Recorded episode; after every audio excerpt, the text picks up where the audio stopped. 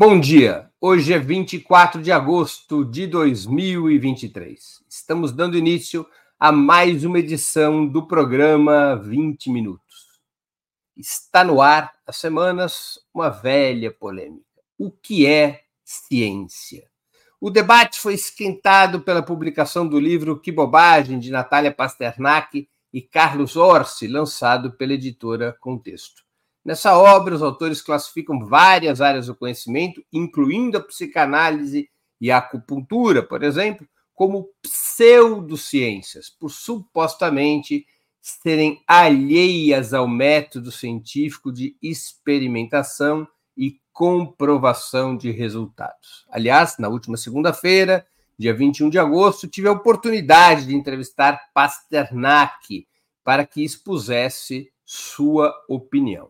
Hoje nós vamos conhecer melhor um outro ponto de vista que rebate várias dessas ideias. Nosso convidado é Thales Absaber. Ele é psicanalista, com doutorado em psicologia clínica e psicanálise pelo Instituto de Psicologia da USP e membro do Departamento de Psicanálise do Instituto Sede Sapiense. Atualmente atua como professor de filosofia da psicanálise na Universidade Federal de São Paulo e coordena a Clínica Aberta de Psicanálise na Casa do Povo, em São Paulo, no Bom Retiro. É autor, entre outros livros, de Winnicott, Experiência e Paradoxo, pela editora Ubu, e Lulismo, Carisma Pop e Cultura Anticrítica, pela editora Edra. Já vamos começar, fiquem conosco.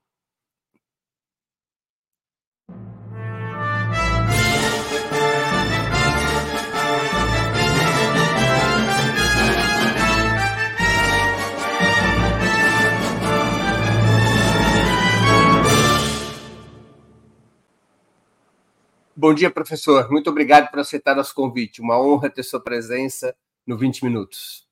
Bom dia, Breno. Eu estou feliz de estar aqui com você. Professor, eu vou começar nossa conversa com as mesmas perguntas com as quais eu abri entrevista com Natália Pasternak no dia 21 de agosto. O que é ciência, na sua opinião? Qual a marca de corte para definir o que é científico e o que não é científico? Bem, é, na minha opinião, que é um modo muito pouco científico de começar a falar sobre o que é ciência, né?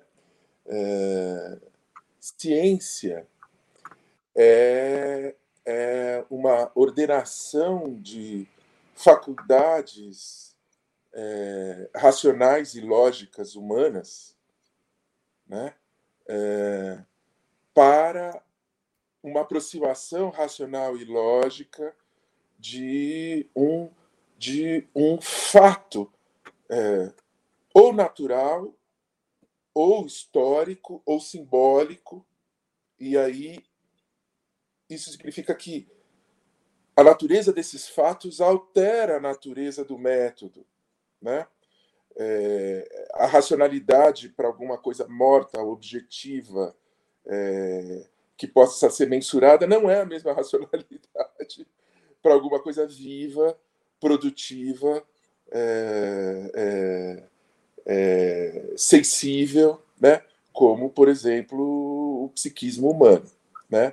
Então, é, ciências são modos racionais de ordenar é, a organização da aproximação desses múltiplos e diferentes objetos né? É, e, e, portanto, é, existe tanto uma variação é, dos objetos quanto uma variação dos métodos. Né? A gente poderia dizer que as faculdades que, que avaliam racionalmente um, a lógica real, isso é o que definiria a ciência. Né? Faculdades racionais para a lógica real de algo, né? mas, mas isso se altera completamente dependendo do qual algo estamos falando. Né? Quer dizer, esse... o método científico ele não seria o mesmo para todas as ciências. É um método, o método para as ciências humanas é diferente, por exemplo, seria diferente, por exemplo, que o método para as ciências da natureza. Exatamente, exatamente. É, é, é, é, nesse ponto, exato nesse ponto, em que, em que a problemática teórica epistemológica da psicanálise sempre existiu, né? Porque desde a origem a psicanálise está observando um tipo de fenômeno que exatamente escapava da inscrição nas ciências duras biológicas, na fisiologia, na bioquímica do seu tempo. Exatamente escapava. É, é, é, aquele fenômeno existia, né? existia, as paralisias histéricas existiam, e, no entanto, não, elas não correspondiam à, à, à teoria ou ao método, ao modo de se aproximar deles próprio do sistema biológico, bioquímico. Né? Essa, essa percepção epistemológica primeira antecedeu Freud.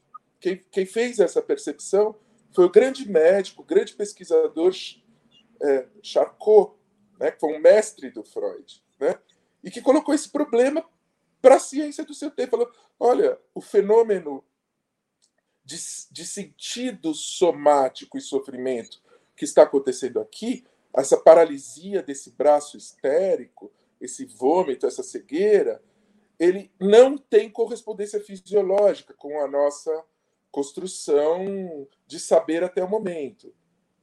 No entanto, ele é real. Ele não é, ele não é uma falsificação. Né? O que, que nós precisamos fazer, dizia o Charcot, que influenciou Freud e abriu essa perspectiva? Nós precisamos fazer ciência. nós precisamos colocar um método de pensamento e ordenação racional desse fenômeno para conseguir situá-lo no seu plano de realidade. A, a, razão vai ter que ser deslocada para um outro universo de fenômenos. Né? É, será que é muito difícil entender isso? Né? Professor, é, eu vou querer me aprofundar no tema da psicanálise depois, mas antes eu queria abordar outros aspectos desse debate. Ainda Sim. que haja exceções, por que, que o comportamento contemporâneo da extrema-direita é de combate à ciência? Trata-se de uma limitação cognitiva um cálculo? É, sim, é um cálculo político programático, né? que, que, que é, mas que é, é muito complexo do meu ponto de vista. É, é uma política, é um, é, um, é um processo coletivo de luta pelo poder, de conflito e de, e de ocupação e formatação do poder ao seu modo, quer dizer, está no âmbito da política. No entanto, é, é, é, uma, é, é o convite que as extremas direitas e os fascismos e neofascismos, né? porque eu entendo que é aí que a extrema-direita encontra o fascismo, né? é, é o convite que eles fazem a uma subjetivação, a, a, uma, a uma reorganização da percepção do que é real, do que é história, do que é o outro, do que sou eu e do que é a luta é, pela verdade. Né? É, é, no, no, no fundo, as extremas-direitas estão rompendo o circuito de verdade dos pactos sociais democratas, liberais, né? E para isso eles precisam estrategicamente é, negar os, os, os mediadores desses pactos, principalmente o prestígio da ciência, seja a ciência objetiva, seja a ciência histórica, né? Ah, na verdade, eu diria, né, as, as extremas-direitas constroem sistemas grupais, coletivos, de um próprio delírio. Um próprio delírio. A gente pode explicar isso, quer dizer, é, é, é, cognitivo? Sim, é cognitivo. Mas a psicanálise tem importância nesse momento, porque é, é, é esse cognitivo é a construção de um, de um conjunto de percepções de desejo. A ideia de que o Bolsonaro seja um homem probo, ético, moral, que todo mundo que está fora do delírio grupal sabe que é mentira, é, é, ela, ela precisa ser mantida. Nesse sentido, é um sistema, é um sistema delirante estratégico político. Né? E, e é, é para a construção desse sistema o desejo, diria um psicanalista. Né? A verdade do próprio desejo. Não importa que o Bolsonaro rouba a joia barata do Estado. Não importa que ele botou uma população nacional para morrer numa pandemia. Não importa que ele é um genocida de índios. Não importa que ele é um machista, um homofóbico e um promotor de tortura e de ditaduras. Tudo que ele é. na, na, nenhum desses fatos históricos vão ser levados em conta e vão checar essa posição de desejo. É por, é por aí que se dá o negacionismo é, é, da extrema-direita. Né? E é por porque originalmente o nazismo não era negacionista. Ao contrário, não. ele era ultracientificista. Sim, sim, sim. Isso é super interessante, que é a diferença, é, essa é a diferença do fascismo é, moderno, original, que estava numa expansão imperialista é, no tempo é, do progresso, por assim dizer, né? no tempo em que o capitalismo projetava é, desenvolvimento científico. Né? Então, assim, a luta imperialista alemã ou italiana ou japonesa, né? uma, uma, uma luta de posição de, de conquista sobre outras posições nacionais e, e, e predomínio nos circuitos é, de produção de riqueza, macro riqueza no seu tempo, é tudo no interior do capitalismo, né? É, é, é uma luta geopolítica, né? É, é, essa luta, é, ela, ela se concebia naquele tempo como uma luta construtiva, você destrói o adversário de, e, e, você cria uma lógica catastrófica, sacrificial, que para que você possa construir a sua modernidade, você precisa sacrificar X, Y ou Z, que é próprio do fascismo. Seja pela guerra, sacrificar, escravizar, né? seja pela, pela tara pseudocientífica nazista do racismo científico. Né? da racialização científica. No entanto, é isso, eles acreditavam em ciência, acreditavam na construção de um Reich superior positivo, é, é, produtivo, por assim dizer. Né? Aí vem o caso do nosso neofascismo específico aqui, que precisa também da nossa história para explicar. Né? O, o, nosso neofascismo combina caráter autoritário, sacrificial, é, é, é, belicoso, próprio de todos os fascismos, com o, o pacto neoliberal contemporâneo de que você pode liquidar o Estado, né? o Estado como mediador social, né? e, e abrir a, a vida à barbárie pura do mercado. Que no caso brasileiro é uma barbárie de tipo arcaico extrativista. Então você você refunda o capitalismo brasileiro em termos arcaicos neo-extrativistas, cortar árvore, matar índio, tirar ouro. É, qual, é, é, assim, é o governo. Ao invés de ter um discurso progressivo, ele tem quase que um discurso romântico regressivo, ou seja, é voltar para o Brasil rural com menos ciências, com menos mediação do Estado. Exatamente. Exatamente. Que no caso do Brasil, é, não, é, não é apenas. Veja, aí que está a complexidade do Brasil, propriamente, né? Porque isso conjuga a mais moderna teoria neoliberal de privatização de tudo com a mais arcaica formação de capitalismo, de extrativismo e de acumulação primitiva brasileira, original do Brasil. Então é tanto um hipermoderno como um hiperarcaico. Né? É o pacto do Paulo Guedes com o Bolsonaro. Né? Da Faria Agora, Lima com o Bolsonaro. Como fica.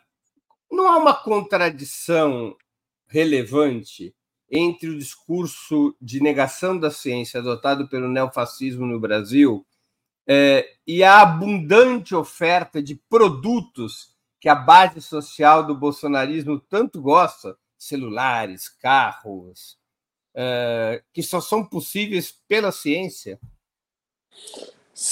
É, muito dessas conversas né, são, são, são posições estratégicas de choque em, em, em determinados momentos. Né? Essa sua pergunta ela é imensa, porque ela coloca outra, outro problema na construção do neofascismo, né? que é o problema do, do, do Adorno e do Horkheimer, né? que, que, que diziam, lá nos anos 40, né, que não era possível explicar o nazismo sem psicanálise, porque eles consideravam psicanálise ciência né? E, e, e, e, que o fenômeno do nazismo, a submissão regressiva, subjetiva a um líder é, patético, grosseiro, com três ou quatro é, ideias é, grosseiras e, e, violentas na cabeça, e a submissão. Aí é complexo, porque o nazismo se impõe como força política, como violência sobre a sociedade, como uma ditadura. Mas também se impõe subjetivamente. E as pessoas passam a saudar o líder como se fossem elas. E aí, aí, aí o, o, o Adorno diz: bom, Freud tratou desse assunto. Isso, isso foi objeto de reflexão daquilo que é uma psicologia científica chamada psicanálise, extremamente complexa, que nós não entramos aqui ainda, né, nas questões de, dela. Mas aí, o que, que acontece? Isso que você perguntou. Aí nós temos o um problema do quanto a indústria cultural, o fetichismo da mercadoria, que vai lá no Marx, né, é, o quanto essa subjetividade empobrecida e determinada inteiramente pela como você falou, pela abundância das coisas no mundo. O quanto essa subjetividade, é, ela que é a subjetividade própria do capitalismo liberal, superficial, egoísta, hedonista, é, é, é, de uma relação com as coisas antes de uma relação de sentido com as pessoas, como já dizia o velho Marx, né? uma relação direta com as coisas, o, o quanto essa produção massiva desse tipo de sujeito do consumo, esse cidadão mundial do consumo, é favorável à regressão neofascista. Essa, essa é a pergunta que o Adorno colocou nos anos 50, quando ele foi fazer lá a, a, a pesquisa sobre a personalidade autoritária né, nos Estados Unidos, dizendo: não, é exatamente esse homem da democracia eh, comum americana, que é o núcleo da regressão, ele chamava de regressão eh, fascista. Né? O, o, fascismo está, essa, essa ordem de vida está um passo do fascismo. Né? Mais tarde, na Alemanha, ele já vai dizer, e, e isso tudo são coisas que o Adorno dizia do tempo dele, que vale o nosso. Né? Eu estou redizendo isso. Né? O, o, mais tarde na Alemanha ele diz: o meu, o meu problema não é mais o fascismo em si mesmo, que nós compreendemos a sua lógica, o seu modo de funcionar. O meu problema é como a democracia liberal preserva no seu interior o seu destino fascista. Ora, exatamente o que a gente vê acontecer no Brasil. Né? Num momento de crise política e de revolta anti-esquerda, a, a democracia liberal liberou o fascismo. Não foi isso que aconteceu. Ele estava ah. lá, né? estava lá disponível e foi, foi usado.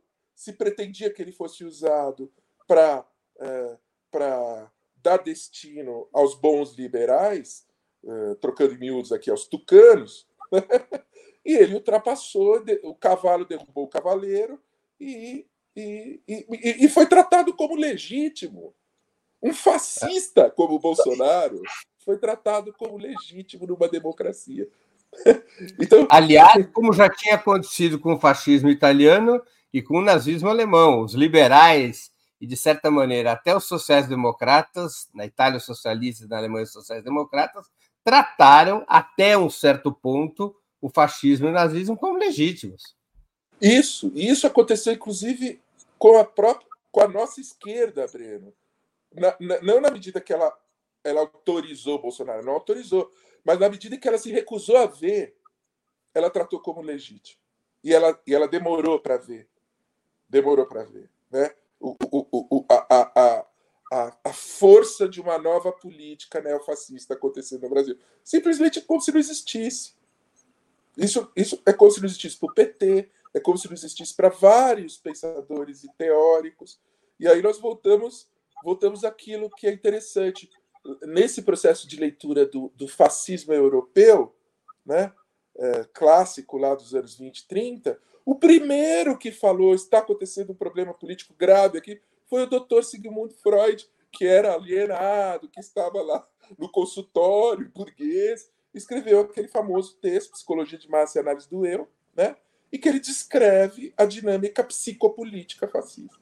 Né? Em 1921, ou seja, na raiz do processo histórico. Né?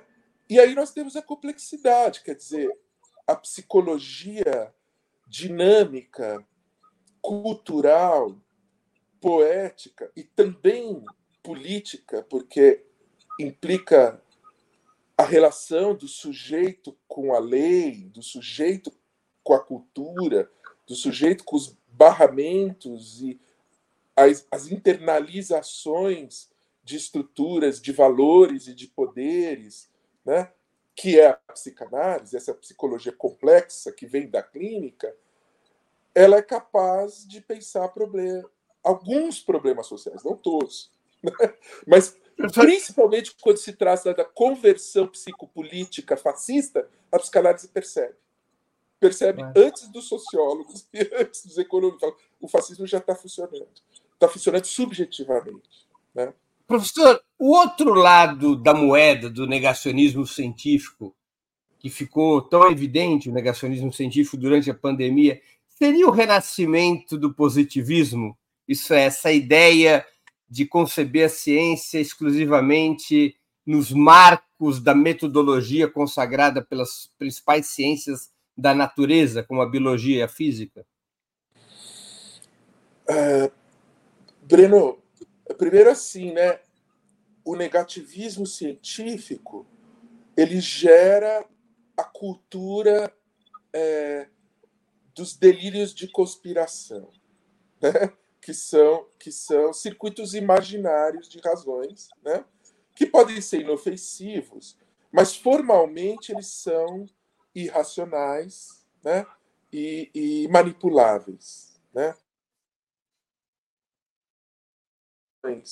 Psicopolíticas, uh, canon, né? Uh, trampistas, conspirações contra as eleições as urnas eletrônicas. Tudo isso é uma ficcionalização desejante da realidade para impor seu desejo sobre ela. É tudo, é tudo esse, são circuitos é, é, em que você fi, ficcionaliza, você cria a própria história. Né? Ou pode ser um programa na televisão que já vai para mais de 10 anos, em que os caras é, é, pegam qualquer marca enigmática do passado e dizem que foram astronautas que fizeram aquilo. Quer dizer, é, é, é da mesma ordem de teoria da conspiração ou, ou de você, você. A hipótese. É, muitas vezes ficcional, inventada, imaginária, funciona como real da coisa. Né? Não precisa mediação, não precisa comprovação, nem checagem. Isso está em muitos lugares. E, e, e, por outro lado, é, bom, a questão da positividade da ciência com as outras racionalidades das outras ciências que, é, que não, não, não podem ser consideradas do ponto de vista de uma matematização e de uma quantificação, né? a, a ideia de que só o que se transforma em, em quantidade mensurável é racional e, é, e, é, e é compreensível racionalmente, é, ela, ela é um, evidentemente, é uma ideologia, né? que é positivismo, né? E que, e que é, sempre existiu, ela, ela faz parte da dimensão daquilo que os frankfurtianos deixaram de razão instrumental, né? É, é uma razão que opera concretamente dominando o mundo. Ora, existem outras racionalidades e produções de sentido que não são instrumentais. A psicanálise é uma que faz parte disso. Tem todo um sistema de razões, tem todo um sistema de observações, todo um sistema de evidências. Mas essas evidências são sensíveis, elas são hermenêuticas. Né?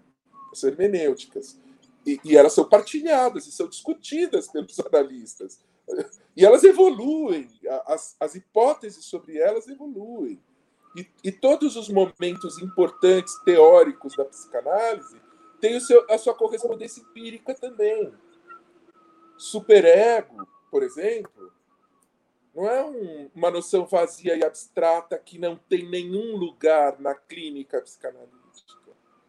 Tem, o superego existe, no sentido de que ele se manifesta. existe o fenômeno que pode ser da esfera do que se num certo momento do pensamento analítico se chama o superego. Quer dizer, Pasternak e Orsi não teriam razão ao classificar a psicanálise como pseudociência.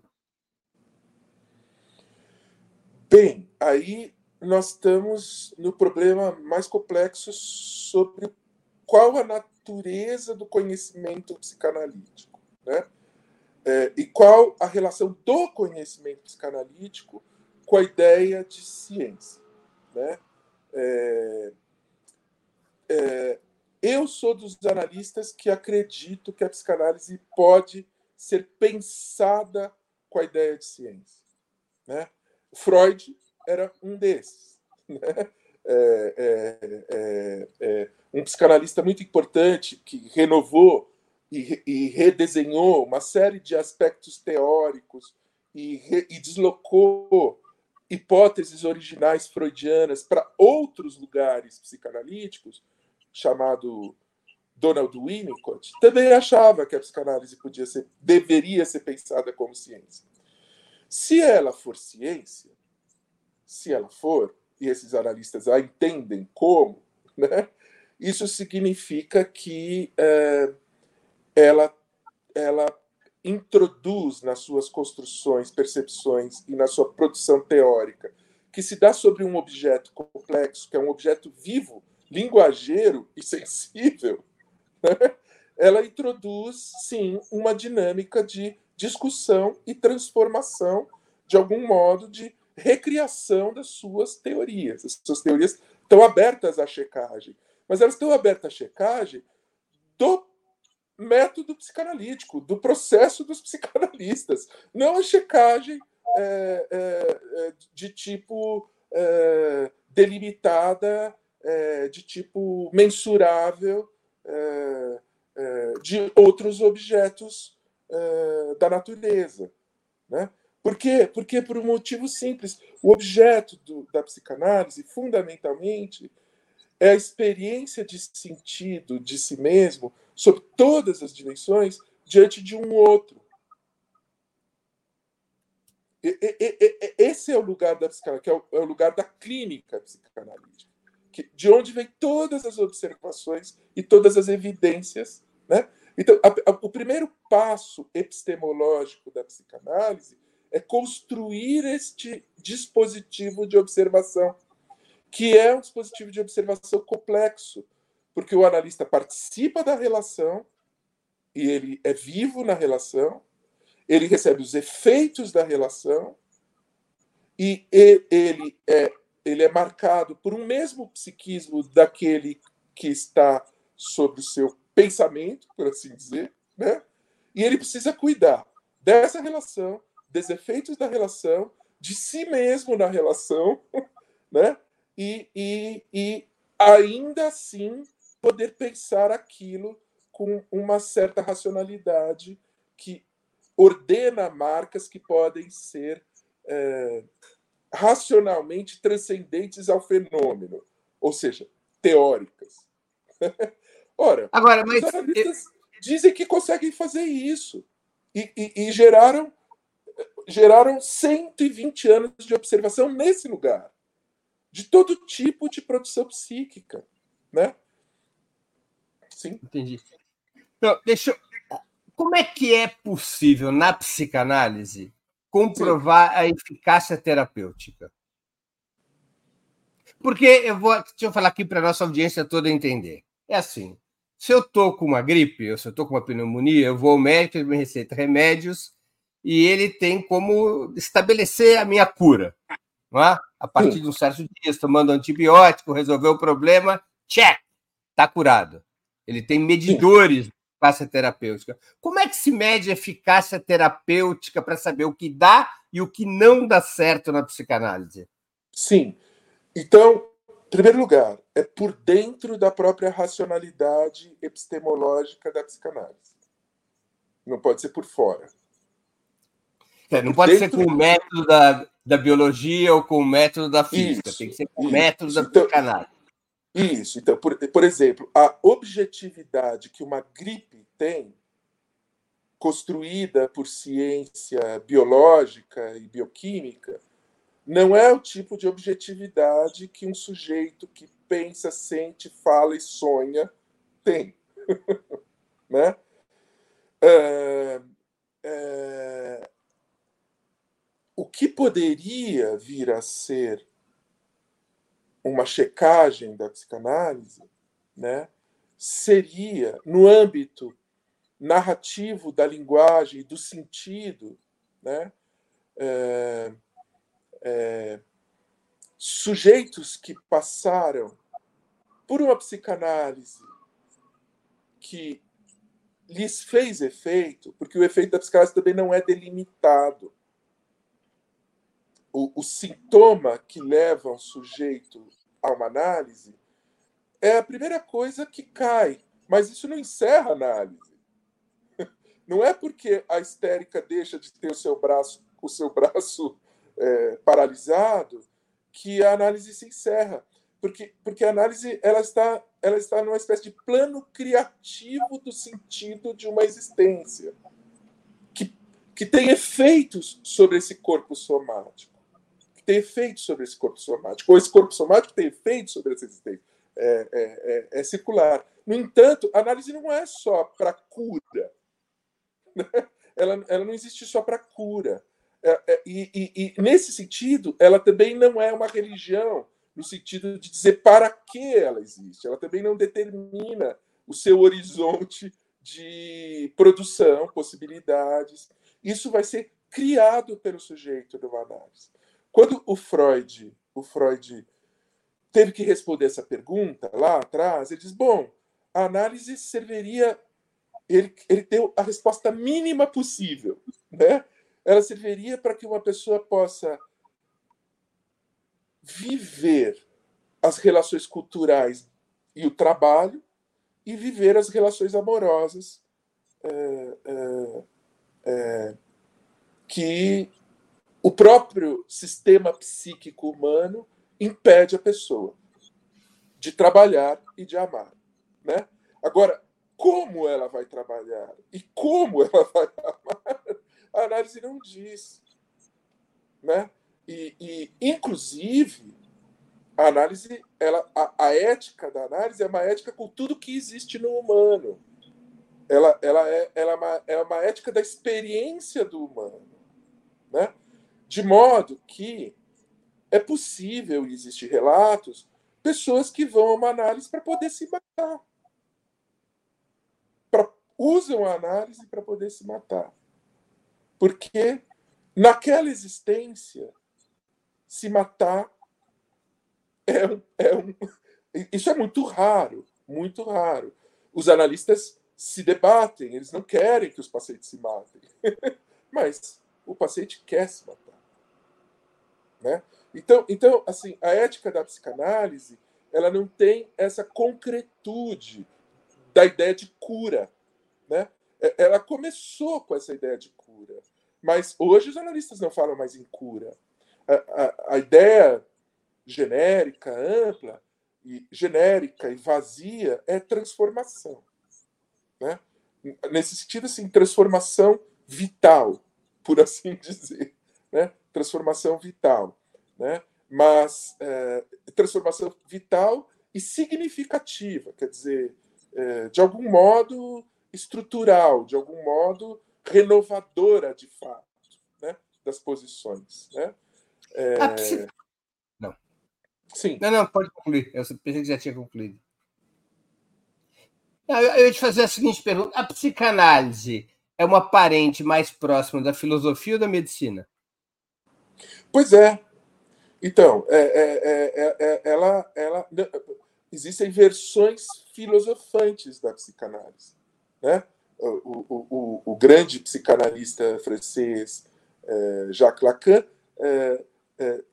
tendia a, a, a transformar a psicanálise num problema epistemológico filosófico. Né? Mas o grande psicanalista é, é, pediatra inglês Donald Winnicott tendia a pensar a psicanálise aproximada do corpo biológico e, e, do, e do salto né, é, entre angústia, representação e corpo, que é a região do Freud. Né?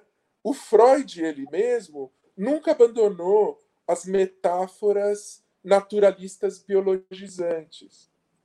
Sempre que ele tinha um problema novo para pensar, e ao contrário do que imagina a senhorita Pasternak, o Freud mudou de opinião várias vezes, pelo menos três grandes revoluções estruturais no sistema teórico freudiano aconteceram, porque as evidências estavam exigindo transformação do pensamento. Isso, isso no Freud, ele legou isso para todos os analistas, né? Que continuam esse trabalho permanentemente. Né? É, então, ela oscila entre, entre esses modelos, né? filosofante abstrato, lógico, é, Sabe por quê, Breno? Porque, porque o núcleo de onde a psicanálise observa a produção de sentido humano, seja somática, seja psíquica, formal psíquica, lógica psíquica, é, ou ilógica, desrazão psíquica, de onde a psicanálise observa é, é o mediador exterior dos comportamentos, chamado inconsciente. E o inconsciente, ele, ele sempre pode ser redescrito. Né? Ele sempre pode ser redescrito exatamente por ele estar, ele estar fora dos parâmetros de tempo e espaço da consciência. Né? Uhum. Ele, ele opera com lógicas que, já, já dizia o Freud, que desconhecem os parâmetros de tempo e espaço da consciência. Né? Então, então esse, esse lugar ele é um lugar teórico, ele está permanentemente sendo metaforizado. A consciência precisa metaforizar esse lugar. Né? Aí diz assim: ah, mas isso não tem checagem. Como não? Isso, isso vem de experiências concretas, reais, apresentadas no espaço clínico analítico. A teoria retorna para isso e faz efeito, e faz transformação. Então, voltando à outra questão, como que o, paciente, como seria uma checagem? O, os pacientes que passaram por uma psicanálise que eles sentem que foi verdadeira para eles, eles deviam dizer o que é a psicanálise. Uma vez um paciente, um paciente meu viu eu numa discussão com um psiquiatra positivista desses que dizem que a psicanálise não tem testagem, essa, essa, essa história. E o, o, o paciente falou assim, falou assim para mim na, na, na, sessão, né? É, ele falou assim, é um absurdo o que esse psiquiatra falou, que a psicanálise não tem realidade testável. É... Aí o paciente diz assim: só quem nunca viveu um processo psicanalítico de interpretação dos seus sonhos não entende a realidade deste, desta experiência e desse fenômeno. É. Professor, nós temos duas perguntas eh, de espectadores nossos. Uma é do Mauro Pontes, que contribuiu aqui com o Superchat, agradeço ao Mauro. Professor, a aplicabilidade das hipóteses centrais da psicanálise para compreender fenômenos e tratar sintomas pode ser verificado com metodologias compatíveis com alguma prática científica convencional? Poderia exemplificar? Então, Por exemplo, é a primeira isso isso está inquietando muito. É, é, essa, veja, essa discussão que nós estamos tendo hoje é uma discussão clássica, ela vem desde a origem da psicanálise.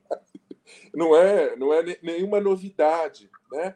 E eu não sou nenhum especialista nessa discussão. Eu sou um psicanalista do interior do desenvolvimento da teoria psicanalítica. Eu poderia ficar aqui semanas contando para vocês de observações, fenômenos, teoria e eficácia de psicanálise. Né? Por dentro do processo histórico do desenvolvimento dessa psicologia clínica complexa. Eu definiria assim. Né? Uma psicologia clínica complexa. Né? É...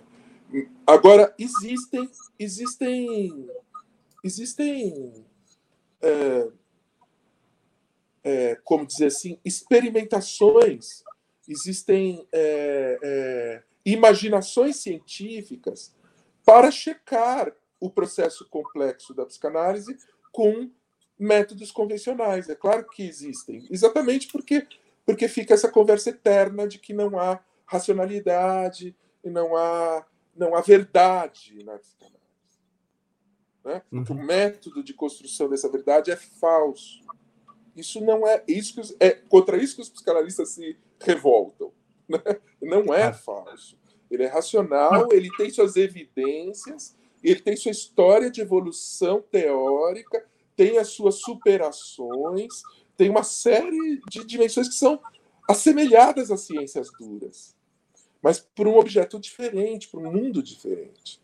Ao mesmo tempo, então veja, eu, eu vou dar um exemplo aqui. É um, um, um, um, neuropsicanalista que é um neurocientista e que considera a verdade das produções psicanalíticas, chamado Mark Solms. Né? Você encontra os livros, ele é famoso. Esse, esse, né? uhum. né? O Mark Solms fazia o seguinte: veja o que ele fazia para checar com métodos convencionais né? de, de checagem objetiva, para objetificar a psicanálise. No fundo é isso. Né? tirar da dimensão, porque a dimensão subjetiva não é objetiva. Né? E a psicanálise trabalha com a dimensão subjetiva. Esse é o paradoxo da psicanálise. Né? Então, o que, que o Max Somos fazia? Ele, ele, é, é, várias experiências do tipo assim, de, descreva cientificamente o que está acontecendo com esse paciente que tem esse tipo de patologia e, e, e déficit é, cognitivo. Aí o, o, médico, o psiquiatra descrevia, aí ele fazia as testagens com as máquinas que dão as imagens, que é uma fotografia que espacializa um processo temporal que não é espacializado desse jeito, porque ele é tempo. E ninguém não ocorre para o pessoal das máquinas que fotografam a mente que eles estão recortando um processo que não é recortado. E, e, isso o Max Somos fala. Né? E aí, o que, que o Max Somos fala? Muito bem, então, o que nós temos aqui, do ponto de vista da ciência, é X, Y, Z. Esse é o diagnóstico, isso, essas são as ancoragens fisiológicas, é, é, é, neuro, neuronais, sabidas, e aqui está a imagem né, neurocientífica contemporânea, que pode ser testada, replicada. Agora vamos, vamos pegar esse paciente o, o, o, e vamos olhar a mesma coisa do ponto de vista da psicanálise. Ele inverte, ele bota primeiro a, a neurociência e depois vem a psicanálise. E vamos ver como que ele opera essa coisa do ponto de vista do método psicanalítico. Escutá-lo, escutá-lo numa relação e, e refinar, aprofundar e desdobrar os sentidos nessa relação de si mesmo. Uhum. E aí, na psicanálise, a psicanálise vai corrigindo, o paciente vai corrigindo o seu diagnóstico e demonstrando que ele não é aquilo que o diagnóstico, o diagnóstico físico pensava que ele é. O paciente é parte do processo de diagnóstico. Exatamente. E ele cria o diagnóstico na relação com o analista. Aí, esse pesquisador, Mark Soames, ele trabalha com os dois. Diz, olha, são dois planos diferentes de realidade e que dão efeitos diferentes sobre o que nós entendemos ser um sujeito psíquico. Né? Mas não dá para a gente jogar nenhum dos dois fora, ele diz. Ah. Tem um comentário do Fred Dreyfus, Sim. que é o seguinte: a questão que a Pasternak coloca, e que eu estou de acordo, eu, Fred Dreyfus, né, o nosso Sim. espectador, é que não é possível usar dinheiro público, dinheiro do SUS, em algo que depende da subjetividade. A professora Natália Pasternak, por exemplo, defende que o SUS não deve ter recursos para psicanálise, para acupuntura e para outros tipos de tratamento que não tenham eficácia comprovada. A subjetividade do indivíduo não é público. Qual a sua opinião a respeito, professor? É... Sim, não, não, não deveríamos usar dinheiro público para ter aulas de psicanálise nas universidades de psicologia, né? para a construção da epistemologia da psicanálise, da experiência da psicanálise. Também não deveríamos usar dinheiro público para ter discussão de psicanálise nas faculdades de filosofia ou na sociologia. Né? Ninguém deveria é, investir na psicanálise, porque ela é uma grande falsificação sem eficácia, porque ela está sendo medida por categorias que não são as dela, né? e ela não deveria existir. É isso que está é tá por trás disso. E aí, sim, o neopositivismo se torna aproximado de um, um, uma, uma, uma tirania ideológica. Né? Se, não, se não é deste modo, outras modalidades sensíveis de realidades racionais humanas não podem existir. Né? E desconhecendo o século de produção e de evidências psicanalíticas que nós temos. Desconhecendo né, aquele momento em que o médico pediatra Donald Winnicott, cuidando de um bebê de um ano de idade, curou um bebê que tinha seis convulsões por dia e que nenhum remédio podia curar, com intervenções a partir da teorização psicanalítica. E esse bebê se curou. E isso está descrito. E isso está descrito para ser pensado. Não, esse, esse método que tem esse poder de eficácia, essa teoria que tem essa realização, essa não vale. Essa não vale. Né? Então, assim, a psicanálise é, é uma, é uma é uma psicoterapia complexa, porque ela parte da relação e da linguagem, da multiplicidade de camadas presentes na linguagem do sujeito, né? E ela, a partir disso, tem sim a pretensão racional de ordenar certas marcas do real. Só que o seu real é o psiquismo, é, é, é, é, é a produtividade psíquica. Né? não é não é o, a biologia psíquica. Né? Eu, eu, também se pode dizer o contrário. Eu cansei de ver pessoas drogadas até o último fio de cabelo pela ciência dura, drogadas até o último fio de cabelo, zonzas de tantas drogas lícitas compradas na farmácia, indicadas pelo médico, completamente destruída subjetivamente, porque aquelas drogas não alcançam em nada o sofrimento. E essas pessoas estão sofrendo os mesmos sofrimentos que levaram elas àquela ciência, só que agora drogadas. Mas é exatamente sobre isso minha próxima pergunta. O desenvolvimento acelerado da indústria farmacêutica no ramo da psiquiatria não tornaria a psicanálise obsoleta? Uh, não. não. A, a, psicanálise é uma outra esfera de investigação humana. Primeiro, a psiquiatria não é. A psiquiatria e a indústria farmacêutica não são placebo, né? não são o, o, o emplasto Brás Cubas não são emplaçam Brás Cubas, não dão conta de todos os males e podem até produzir males. Também a psiquiatria também é uma arte muito delicada e complexa.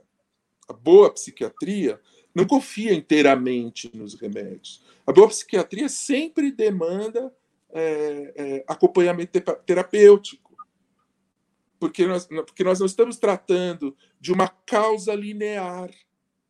Nós não estamos tratando de ah, a intervenção química que corrija este neurotransmissor corrige os sentidos dessa existência. Porque depende dos sentidos dessa existência. Se uma pessoa, por exemplo, passou por um campo de concentração nazista ou não. Por exemplo, se um bebê foi abandonado e maltratado e torturado, coisas que existem ou não, essas, o sentido da linguagem, da relação com o outro, da confiança na realidade é completamente alterado.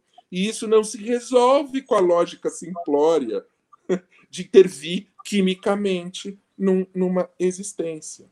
Isso precisa de relações humanas para se uh, transformar. A psiquiatria cuida do hardware e a psicanálise do software? Essa é uma boa metáfora. Essa é uma boa metáfora. É uma metáfora contemporânea, né, que uh, o Freud não tinha. quando, quando, quando ele foi tratar de sonhos, Freud, linguagem. Freud... Hardware era aquilo que a gente guardava no porão da casa para poder fazer a reforma. Pois é, pois é. Então, então é, é exatamente isso. O que o Freud pensa é o lugar, em termos freudianos, em termos freudianos, original, a primeira psicanálise. Nós temos 120 anos depois, com muita evolução, e, e muitos analistas não pensam mais assim. Mas em termos freudianos, na origem, né, mais ou menos, eu vi você falando com a Pasternak, quando você fala, ó, é, tem o Newton e tem o Einstein, aí tem uma mudança paradigmática importante. Isso também aconteceu na psicanálise. Né? Quando eu falo do Winnicott, tem pesquisadores, epistemólogos, pesquisadores da psicanálise, filósofos da psicanálise, que dizem o Winnicott mudou o paradigma. A metáfora seria Freud está para o Newton como Winnicott está para o Einstein. É, é, é, porque, de fato, existem alterações lógicas de razões correspondentes ao desenvolvimento psíquico muito diferentes. No entanto, o Winnicott diz: Eu sou psicanalista, eu só posso dar esse passo porque o Freud deu aquele. Que é exatamente o que acontece nas ciências é, é, é, duras e da natureza dos objetos. Então, a metáfora do, do hardware é muito interessante. O Freud dizia isso. A pulsão, que é a entidade psíquica de intensidades e de desejo original, que é corpórea, né? É, e, que vai, e que vai atravessar a construção da linguagem, essa é a primeira teoria freudiana. Essa pulsão é um salto do corpo no psiquismo. E o psicanalista está trabalhando nesse lugar, entre o lugar em que o corpo salta no psiquismo, em que o corpo emerge como, em termos freudianos, como representação, como, como lógica, uma lógica própria, que é psiquismo. Né? Portanto, é o lugar em que o hardware encontra o software. É, e o software é isso.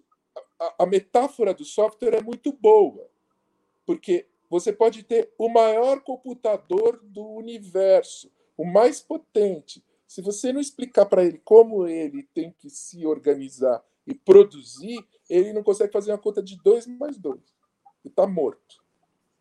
Você precisa ordenar logicamente essa, essa potência física. Ora, a psicanálise trabalha exatamente nas raízes dessas ordenações, por assim dizer que é extremamente complexo, porque é uma coisa que tem toda a história filogênica da humanidade, é, estruturas pré-pessoais, aquilo que o Freud chama de protofantasias, né? e a história pessoal, singular, em parte vivida, em parte criada, interpretada pelo próprio psiquismo, mas a história cultural, a história, os sistemas ideológicos. Né? Então, assim, dá para entender por que tem pessoas que têm vertigem diante da psicanálise. Porque, porque ela trabalha na plena potência da linguagem humana. Né? E, nesse sentido, as suas razões e lógicas são muito mais complexas do que a linearidade de uma fantasia de controle de um objeto é, biofísico, bioquímico, é, que sempre está por trás dessa ciência positiva. Né? Tem, tem uma expansão da imaginação científica na psicanálise. Exatamente o que o, o, o médico é, Charcot propôs para os médicos. Nós, nós temos aqui um fenômeno que nos parece biológico porque somos médicos, não sabemos explicá-lo, temos que fazer, temos que renovar nossa imaginação científica. Essa renovação gerou a psicanálise. A sacada, o, o Charcot deu a chave para o Freud. E o Freud aprofundou. O Charcot falou: veja que interessante. Esse braço que está paralisado, ele não responde às linhas fisiológicas do que nós entendemos que é um, uma lesão. Uma lesão não funciona assim. Se fosse uma lesão, ele estaria paralisado no ombro, mas a mão funcionaria, ou ele estaria paralisado em tal ponto e tal, ele teria tal movimento. As lesões têm essa fenomenologia, essa, é, esse modo de se expressar. Esse braço, ele está paralisado como se fosse um braço inteiro, da ponta do cotovelo à ponta do dedo, sem lesão. Aí, aí o Charcot diz: é como, é como se fosse a palavra braço. Aí ele sacou. Quer dizer, aí o Freud sacou. Né? Sim, claro. a, a palavra braço, num sistema complexo entre pensamento, é, é, afetos corpo. e corpo, está produzindo a palavra, o sentido, está, está produzindo essa paralisia. Essa paralisia passa pelo mundo das palavras. Esse corpo é palavra. Né? Temos mais três observações ou, ou é, questões de, de espectadores nossos que contribuíram com o Superchat. A Luísa Copietes, ela faz um comentário, a ignorância nunca ajudou ninguém, Karl Marx. O Roberto D'Alessandro, o que diz Pasternak sobre Nise da Silveira? Bom, é, Roberto, eu nem, eu nem fiz essa pergunta a Pasternak sobre a Nise da Silveira. Era, seria uma pergunta interessante. É, e o Silvio da Pasternik também contribuiu com o Superchat, ele pergunta por que neopositivismo e não positivismo tucor? Essa pergunta, se o professor quiser responder. Não, é... veja, eu acho que é, é, existe esse avanço tecnológico né, das ciências duras, tudo isso é efeito muito recente também, a partir dos anos 90, 80, 90, tanto do avanço da bioquímica é, ne, ne, neurológica, né, quanto o avanço da, dos acessos que criam mediações é, imagéticas a processos psíquicos. Então, você pode, correlacionar imagens, isso significa avanço da técnica. Né? É, mas, de todo modo, é, é, é a, a Pasternak insiste nisso. Se tiver é, um processo randomizado de checagem, de produção das evidências que possa ser checado. Senão, não é ciência. Não é ciência você criar um método racional de observação e relação busca produzir efeitos de transformação e que se oferece a outros parceiros a partir deste método. Isso não é ciência. Né? Mesmo que produza efeitos de transformação na ciência, porque não cabe naquele modelo de formatação do real. Aquele modelo vem de certo tipo de objeto, tem de certo tipo de mundo. Né? Enfim, é, o Einstein não considerava o Freud um cientista é, irrelevante. considerava exatamente o Freud um cientista complexo. Né? O Piaget, que, faz, que, faz, que fazia construções muito uh, objetivas, lógicas, sobre o desenvolvimento cognitivo das crianças, e que você pode checar como que uma criança de 4 anos, uma criança de 7 anos e, uma criança de 11 anos respondem ao mesmo problema, e como vai mudando o modo dessa criança é, é, formular a resposta, que é uma evolução é, é, do aparelho simbólico no plano cognitivo. Então, você pergunta para uma criança aos três anos: para onde vai o sol quando anoitece? E você observa a resposta. Hermeneuticamente, você vê a lógica da criança. A criança diz: vai para casa. Aí você pergunta. Isso é, em uma... todas as línguas e países. Isso, isso. É você curioso. Em todas anos, as línguas e países. Ela, a, a criança diz: vai para outro lugar. E aí você pergunta aos 11 anos, a criança diz: não, ela não vai para outro lugar. Ela tá, ele está no outro lado da Terra. Veja, a realidade está sendo psiquicamente construída, a, a, a, está havendo uma transformação lógica que está indo do concreto e daquilo que é próximo do corpo para o abstrato e para a checagem científica do mundo. né? Mas o concreto, primeiro, também existe, ele também é real. Ele também é real. O que, que o Piaget dizia do Freud, da psicanálise? Esse grande cientista, esse grande psicólogo, que tudo é transparente na psicologia do Piaget. Dizia, o, o Freud faz para o mundo emocional aquilo que eu faço para o mundo cognitivo.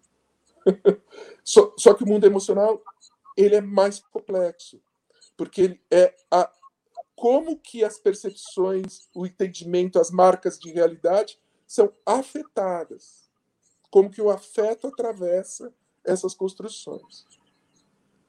Porque, né, para usar a metáfora que bem lembrou o Breno, né, porque o software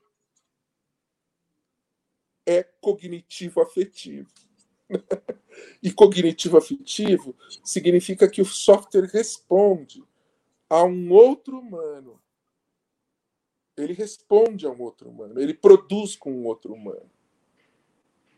E o, o, o psicanalista é a responsabilidade ética dessa produtividade, de estar junto dessa produtividade. É a responsabilidade ética de apoiar essa produtividade na, no, na, na, também na sua singularidade.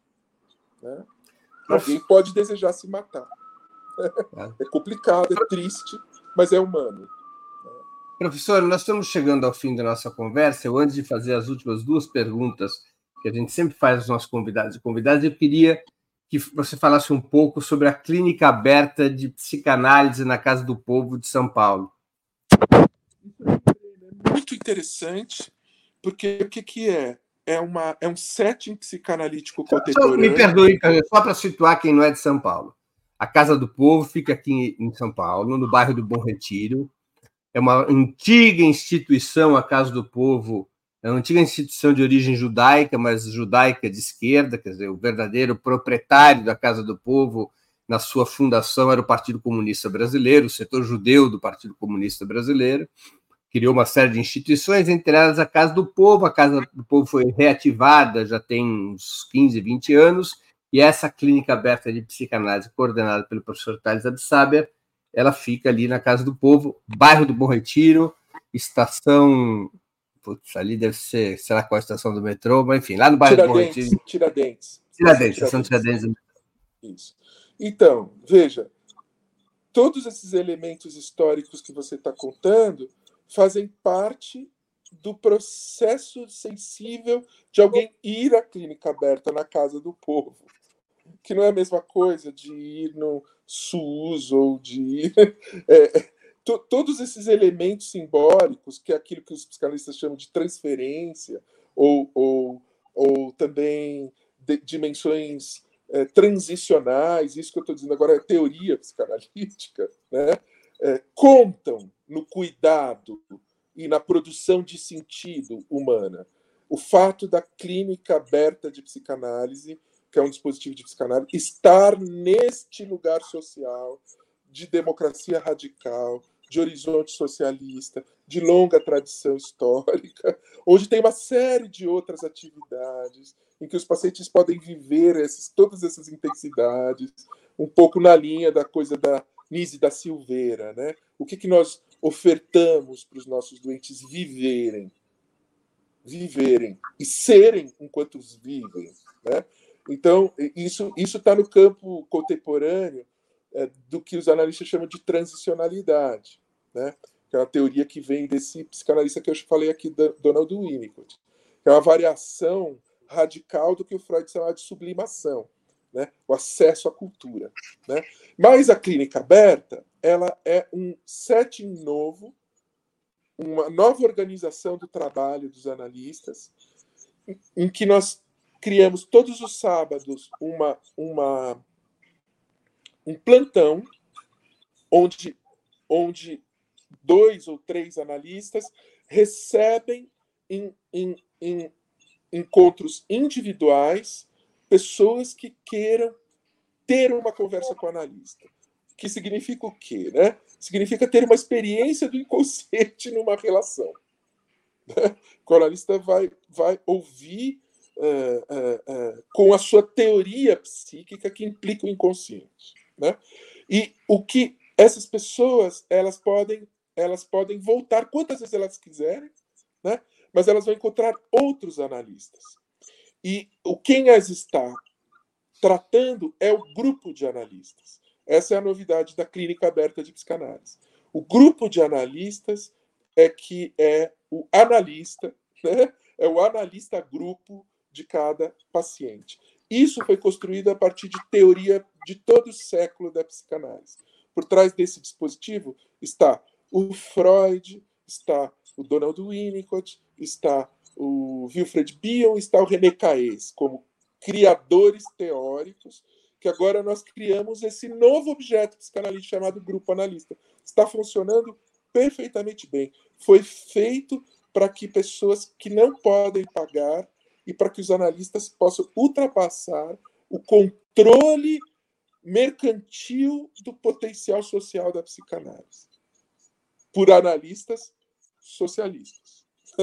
que acreditam que é preciso inventar modos de ultrapassar a, a, a mediação, inclusive subjetiva, inclusive ético-subjetiva, da forma mercadoria sobre as nossas vidas. Né? Também são analistas críticos, como vocês podem ver, como eu acabei de formular, marxistas, que tem o elemento marxista em jogo. Né? É, tá lá todo sábado, é, depois da Verdade. manhã, quem quiser, das das 10, são quatro horas. 10, 11, 12, 13. Né? Aí as pessoas podem checar a psicanálise também. Vão lá, conversa com a analista. Veja o que acontece. Muito interessante. Né? Professor, aqui vão as duas últimas perguntas com as quais a gente sempre costuma concluir as entrevistas aqui no 20 Minutos. A primeira pergunta: qual livro gostaria de sugerir aos nossos espectadores? E a segunda, qual filme ou série poderia indicar a quem nos acompanha?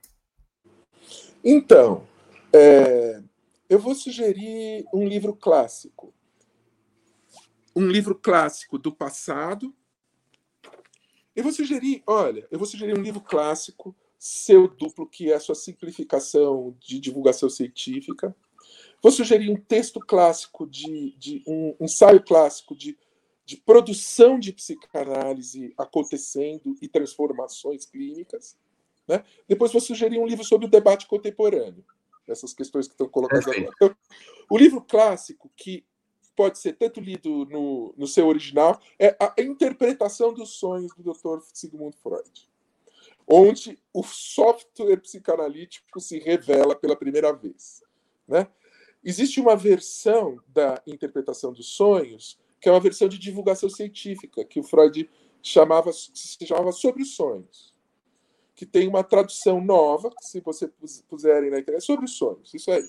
Esse é, é, é, é, talvez até mais saboroso que a interpretação dos sonhos, e é tão bom quanto. Né?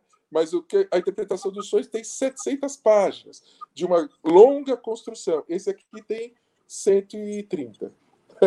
então o Freud, o Freud sintetiza as suas ideias. Né? Eu acho que nada, nada melhor do que começar pela fundação desse espaço de pensamento. Né? É, uma questão contemporânea, eu sugiro, dessas discussões contemporâneas, eu sugiro o livro do Fernando Vidal e do Francisco Ortega, Somos Nosso Cérebro, né?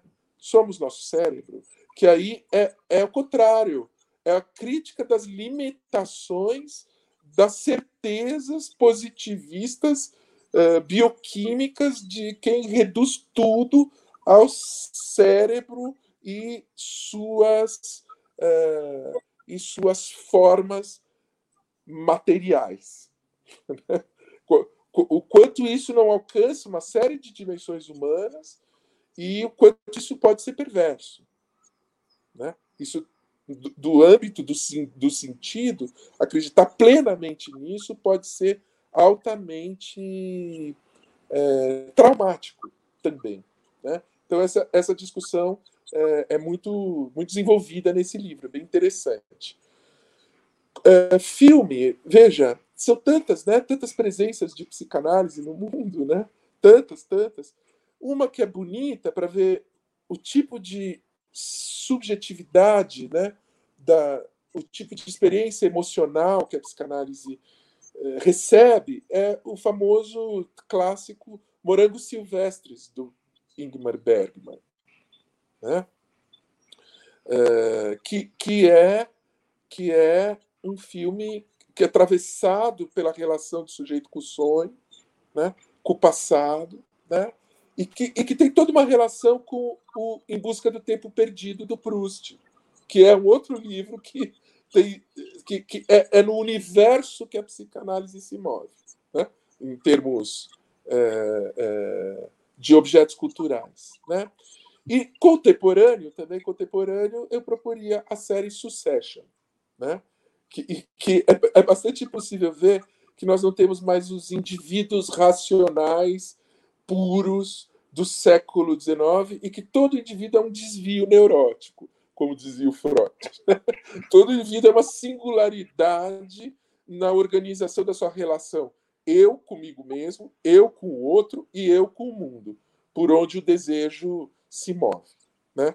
É, e o Succession mostra uma, uma, uma forma contemporânea de gestão e controle de um pai de uma família que também é uma questão clássica da psicanálise, né? no âmbito daquilo que o Freud chamou edípico. Né? Esse, esse problema né, da modulação do pai da subjetividade dos seus filhos, da, do, da modulação inconsciente, é um controle que as pessoas não controlam.